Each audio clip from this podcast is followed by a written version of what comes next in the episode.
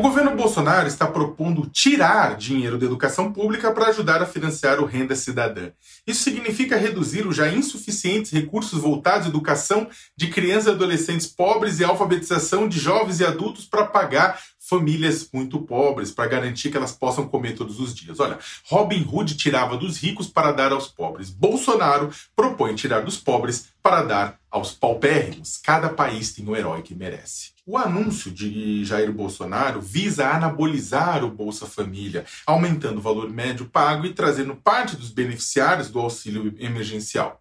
E assim manter sua aprovação, que bateu na casa dos 40% por conta do auxílio, e pavimentar sua reeleição em 2022. E só pensar que há pouco mais de um mês o presidente suspendia as negociações pelo Renda Brasil, a primeira tentativa de rebatizar o Bolsa Família, dizendo não posso tirar de pobres para dar a paupérrimos. Bem, ele não é um político conhecido pela credibilidade de suas palavras, mas isso também já é escárnio. A suspensão né, daquele trâmite do Renda Brasil tinha ocorrido exatamente quando a equipe econômica do ministro Paulo Guedes analisava formas de retirar benefícios dos trabalhadores pobres com carteira assinada, como abono salarial e salário família, e congelar os reajustes dos aposentados e pensionistas para repassar ao programa eleitoral, quer dizer, o programa de transferência de renda de Bolsonaro.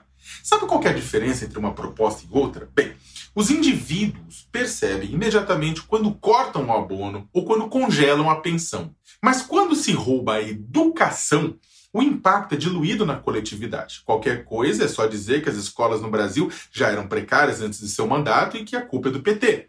Além disso, muitas vezes uma tungada na educação só é sentida anos depois. É como a regra do teto dos gastos públicos, uma bomba relógio que uma hora explode e leva junto o futuro de uma sociedade com ela. Para quem não conhece, o Fundeb é um fundo bilionário usado para financiar a educação básica pública em todo o país, das creches ao ensino médio, transferindo dinheiro para estados e municípios. Ele foi criado em 2007 de forma temporária, mas foi ampliado e tornado permanente através de uma emenda à Constituição aprovada pelo Congresso Nacional no final do mês de agosto. É ele, é o Fundeb, que Bolsonaro quer sangrar para garantir sua reeleição. O governo trata o Brasil como se ele habitassem apenas os fudidos e os remendados, e, portanto, a redistribuição de renda deve partir principalmente de um grupo para outro. Diante disso, os super ricos, atenção, atenção, não se trata de você que paga em 24 vezes a prestação do Renegade e vai para Disney, quer dizer, ia antes da, da, da pandemia, uma vez por ano fazendo as contas para saber se dá para comprar o chapéu do Mickey. Não. Esses super ricos não são vistos como contribuintes, mas como deuses e, portanto, sujeitos à tributação especial. Traduzindo, pagam menos que a classe média sobre sua renda e seus barcos e jatinhos não sofrem o IPVA dos carros financiados da classe média.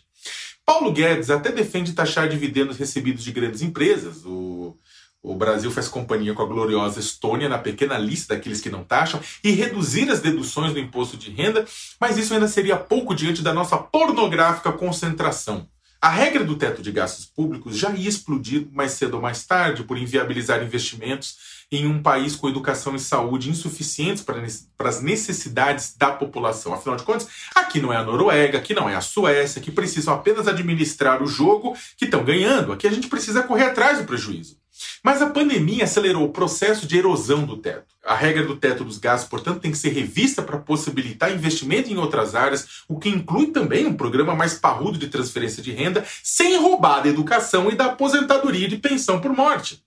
O Brasil precisa também de uma reforma tributária que faça o contrário do que Bolsonaro quer fazer, tirando sim dos super ricos para repassar aos pobres. Daí teríamos que discutir o quê? Tributação das altas rendas, maior progressividade de imposto de renda de pessoa física, imposto sobre grande fortuna, aumento na alíquota da contribuição social sobre lucro líquido dos setores econômicos com alta rentabilidade, criação da contribuição social sobre altas rendas, mudança nas regras do imposto sobre transmiss, eh, imposto sobre transmissão causa, eh, causa mortes doação, o famoso ITCMD, que é tão difícil de falar. Ou seja, é, imposto sobre herança e fim de dedução de juros sobre capital próprio. Há vários bons projetos tramitando no Congresso, tanto para um sistema tributário mais justo quanto para uma renda básica decente. Agora, há também um mantra que ecoa nos tilintar dos cubos de gelo, dos uísques, dos corredores palacianos, até a caipirinha na beira das piscinas do Lago Paranoá, de que é pecado mortal é, não é pecado mortal deixar pessoas passando necessidade após uma pandemia, mas é aumentar os impostos sobre os muito, muito, muito ricos. Porque vão fugir com dinheiro? Bobagem. Porque são nossos deuses. Porque são os donos do país. Após divulgar a proposta de tungar a educação e os precatórios, houve uma avalanche de críticas. Diante delas, Bolsonaro disse que aspas, a imprensa que tanto apoiou o, que o Fique em Casa agora não apresenta opções de como atender esses milhões de desassistidos, fecha aspas. Bem, apesar de ter apresentado propostas de muitos especialistas trazendo soluções, o que ele perceberia caso tivesse o hábito da leitura, não é papel de jornalistas apontarem soluções, mas dele. Agora, se o presidente acha a tarefa muito difícil, sempre pode renunciar.